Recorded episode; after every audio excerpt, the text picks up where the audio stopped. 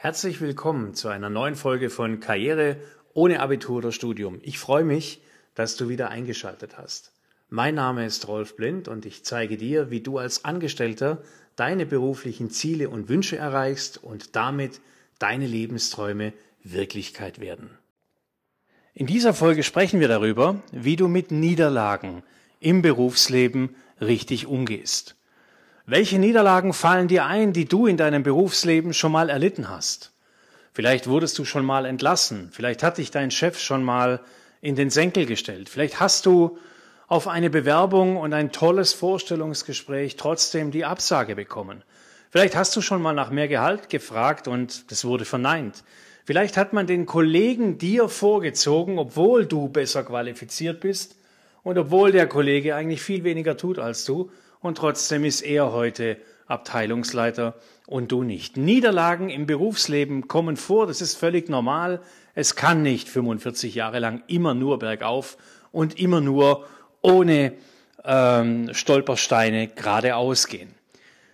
Ja, wie geht man jetzt mit Niederlagen richtig um? Punkt Nummer eins. Je schneller du dir eine Niederlage eingestehst, desto schneller kannst du auch darüber hinwegkommen und neu durchstarten. Denn darum geht's. Wir lernen in unserem Leben ja nicht, wenn es gut läuft. Wir lernen aus Niederlagen. Wachstum findet ausschließlich außerhalb deiner Komfortzone statt und eben ähm, in dem Moment, wenn wir verstehen, okay, das hat jetzt nicht funktioniert. Also verleugne nichts. Ja, nur dann kannst du aus den Fehlern lernen und kannst sie korrigieren. Und der erste Schritt ist deshalb immer sich einen Misserfolg oder eine Niederlage oder einen Fehler einfach einzugestehen. Ja, ähm, wenn man das nicht tut, kann man nach Amerika schauen. Schau dir Herrn Trump an. Der hat sich seine Niederlage bis heute nicht eingestanden und knabbert immer noch dran. Ja, also gesteh dir die Niederlage ein. Der zweite Punkt. Ja, du darfst und wir dürfen und man darf enttäuscht sein. Man darf auch wütend sein. Und deshalb dürfen auch Gefühle dürfen raus. Lass die zu. Also immer dann, wenn, wenn, wenn sich Erwartungen nicht erfüllen, ja, unabhängig vom Beruf oder Privatleben, machen sich einfach negative Gefühle breit. Trauer, Wut, Enttäuschung, Schuld, Angst, was auch immer. Und die Gefühle kannst du in so einer Niederlage nicht wirklich vermeiden. Wir sind ja nicht gefühlskalt, wir sind Menschen. Und deshalb musst du dir auch die Erlaubnis geben, die Gefühle zu spüren und auch zu leiden, aber bitte maximal ein paar Tage lang, nicht länger als fünf, okay? Und dann ist es, wie es ist, und dann muss man sich die Niederlage auch eingestehen. Man kann nicht, man kann schon, aber es nutzt dir nichts, wenn du jahrelang mit dem mit der Wut im Bauch rumläufst, dass dich irgendein Kollege vor ein paar Jahren mal beim Chef angeschwärzt hat und du deshalb deinen Job verloren hast. Das bringt dich im Leben nicht weiter. Und wir reden hier über Wachstum und nicht über Stillstand. Der dritte Punkt. Wenn du eine Niederlage erlitten hast, wenn du sie dir eingestanden hast, wenn deine erste Enttäuschung und deine erste Wut vorbei ist, analysiere für dich, warum ist es überhaupt so weit gekommen. Mach eine objektive Analyse deiner Situation und analysiere einfach, wie kam es zu diesem Misserfolg. Da kann man sich ein paar Fragen stellen. Zum Beispiel, was war denn eigentlich dein Anteil, der zum Scheitern beigetragen hat.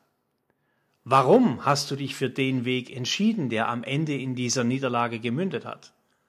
Welche Ziele wolltest du damit erreichen? Was ist gut gelaufen? Was hat zum Erfolg gefehlt? Was hätte anders sein müssen, damit es funktioniert hätte?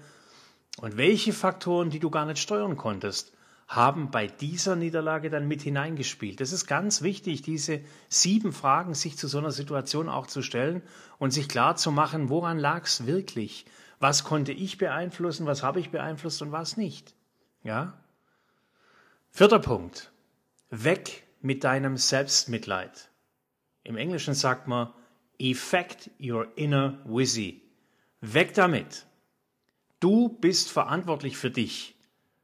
Und zwar zu 100 Prozent für alles, was in deinem Leben passiert. Deshalb vermeide Verallgemeinerungen dass bei dir immer alles schief läuft, dass die anderen Menschen schuld sind. Ah, das hätte ja geklappt, wenn nicht das und das. Hör auf, weg mit dem Selbstmitleid. Es hat nicht funktioniert, du hast eine Niederlage eingefahren, gut so. Im Englischen sagt man we win or we learn. Wir gewinnen oder wir lernen und in dem Fall lernen wir. Ja, wir haben nicht verloren, nein, wir lernen. Okay? In meinen Coachings treffe ich oft auf Menschen, die mir erklären, sie haben schon 75 Bewerbungen geschrieben und haben immer noch keine Einladung zum Vorstellungsgespräch. Leute, Einsteins Definition von Wahnsinn.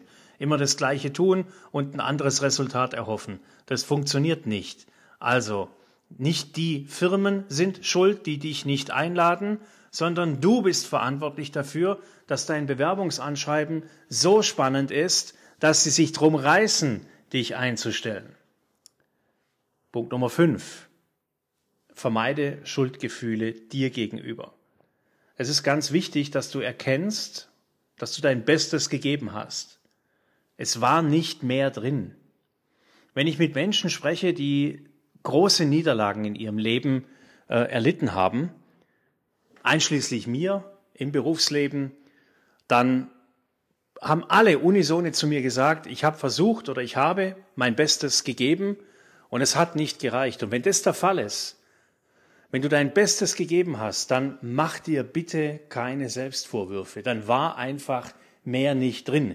Wenn mehr drin gewesen wäre, ja, hättest du es, hättest du es ja gemacht. Also vermeide Schuldgefühle. Besprich dich, Punkt Nummer 6, bei einer Niederlage durchaus mit deinem Mentor und hol dir dort auch Rat für den nächsten Versuch und prüf mit ihm auch, war deine Analyse der Situation und der Niederlage richtig, war die stimmig. Einen Mentor solltest du dir auf jeden Fall besorgen. Was ist ein Mentor? Ein Mentor ist jemand, der das schon erreicht hat, wo du noch hin willst. Der die Situation schon kennt. Einen Ratgeber, ja? Einen Tippgeber. Einen, der einfach mal ein bisschen Sparring mit dir betreibt und deine Strategie für deinen Beruf auch ein bisschen durchleuchtet, weil er es schon hinter sich hat. Also besprich dich mit ihm, mit deinem Mentor. Punkt Nummer sieben. Es ist ganz wichtig, dass du deine negativen Gefühle, die wir am Anfang besprochen haben, in eine sogenannte jetzt erst Rechthaltung kanalisierst. Denn aufgeben ist keine Option, das ist nicht in deiner DNA. In deiner DNA ist verankert, du kommst auf die Welt, fängst an zu krabbeln und versuchst dann zu gehen. Stehst auf, fällst hin, stehst auf, fällst hin, stehst auf. Liegen bleiben ist in dem Programm nicht vorgesehen und deshalb ist Aufgeben auch keine Option. Wenn du einem anderthalbjährigen Kind sagen würdest, bleib liegen, der wird die Welt nicht mehr verstehen. Da ist das Programm, ich stehe wieder auf, so lange bis ich es kann. Ja, Thomas Edison hat nach 1000 oder 5000 Versuchen, die Glühbirne zu erfinden, hätte der locker aufgeben können. Hat er es gemacht? Nein, es hat über 9000 Versuche gebraucht, bis die am Ende des Tages gebrannt hat und erfunden war. Also kanalisiere deine Gefühle, die negativen, in eine jetzt erst Rechthaltung. Ja, zeig's der Welt da draußen. Punkt Nummer 8. Lenke den Blick auf deine Stärken. Logischerweise nimmt so ein Misserfolg, es raubt er uns und saugt uns auch ein bisschen die ganze Energie und unsere Gedankenkraft aus dem Körper ja, man ist mit sich beschäftigt, man fragt nach dem Warum und so weiter und so fort. Man fühlt sich schlecht und auch minderwertig. Und glaub mir, ich kenne das alles auch aus eigener Erfahrung.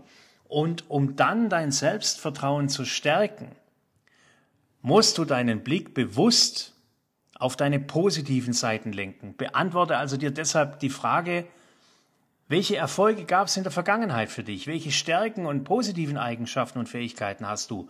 Und schreib dir die auch mal auf und lest dir die immer wieder durch.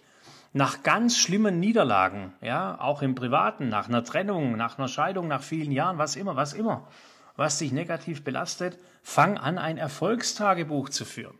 Lenke den Blick auf deine Stärken und schreib dir jeden Abend einen Punkt rein, den du heute gut gemacht hast und liest dir das mal nach 30 Tagen durch. 30 positive Punkte. Wahnsinn.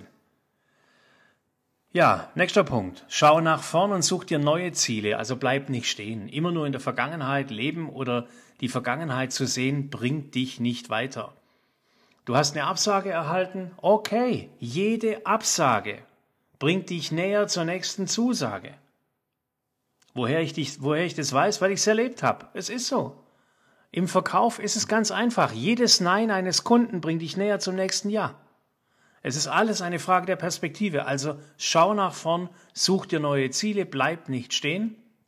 Nach der Analyse richte den Blick nach vorn. Welche Möglichkeiten habe ich jetzt? Was könnte der nächste kleine Schritt sein? Welches Ziel möchte ich mir setzen? Und der nächste Punkt, Punkt Nummer 10, bewahre dir eine positive Einstellung. Du kannst dich entweder für deine Niederlage verurteilen, in Depression verfallen oder die Situation als ja, in Stein gemeißelt ähm, akzeptieren oder aktiv nach Lösungsmöglichkeiten zu suchen. Du hast immer die Kontrolle über dein Leben und deine Fähigkeiten. Du kannst immer aufs Neue in ein inneres und äußeres Gleichgewicht kommen. Deshalb nutz deine Fähigkeiten, nutz deine Gedanken, nutz deine Gefühle, ja, und dein, äh, um dein Verhalten für die Zukunft auch verändern zu können. Und mach dir am Ende klar, jede Niederlage geht auch vorbei. Gerade in schlechten Zeiten ist es wichtig, dass auch wieder gute Zeiten kommen werden. Life is a roller coaster. Leben ist eine Achterbahn. Wenn du oben bist, keine Angst. Es geht nach unten. Aber wenn du unten bist, keine Angst. Es geht auch wieder nach oben. Ja, ganz, ganz wichtig. Es geht vorbei. In guten Zeiten, ja, auch das geht vorbei. Diese vier Worte. In guten Zeiten erinnern uns die Worte, dass die guten Zeiten nicht selbstverständlich sind. Ja, und dass wir dafür dankbar sein sollten, wenn sie gut sind und sie genießen sollten. Ich hoffe, dass für dich jetzt der ein oder andere Tipp hier dabei war. Ja, und ich wünsche dir viel Erfolg. Zeig der Welt da draußen, dass es für grenzgeniale Karriere kein Abitur und kein Studium braucht. Ja, vielen Dank, dass du dir diesen Podcast bis zum Ende angehört hast. Ich hoffe, es waren für dich genügend Ideen und Anregungen dabei, die dir dabei helfen, deine beruflichen Ziele und Wünsche zu erreichen und damit natürlich deine Lebensträume wahr werden zu lassen. Wenn du ein Thema hast in deinem Beruf, wenn dich was interessiert, wenn du eine Frage hast zu irgendeiner Situation, wo du nicht weiterkommst, dann lass mich das wissen. Schreib mir einen Zweizeiler per Mail an rb.rolfblind.de oder kontaktiere mich ganz einfach via WhatsApp oder via Facebook Messenger. Die Kontaktdaten findest du auf meiner Homepage oder in meiner Facebook-Gruppe Karriere ohne Abitur oder Studium. Ich freue mich auf dich, viel Erfolg und zeig der Welt da draußen, dass es für grenzgeniale Karriere kein Abitur und Studium braucht. Bis zur nächsten Folge. Ich freue mich auf dich. Dein Rolf.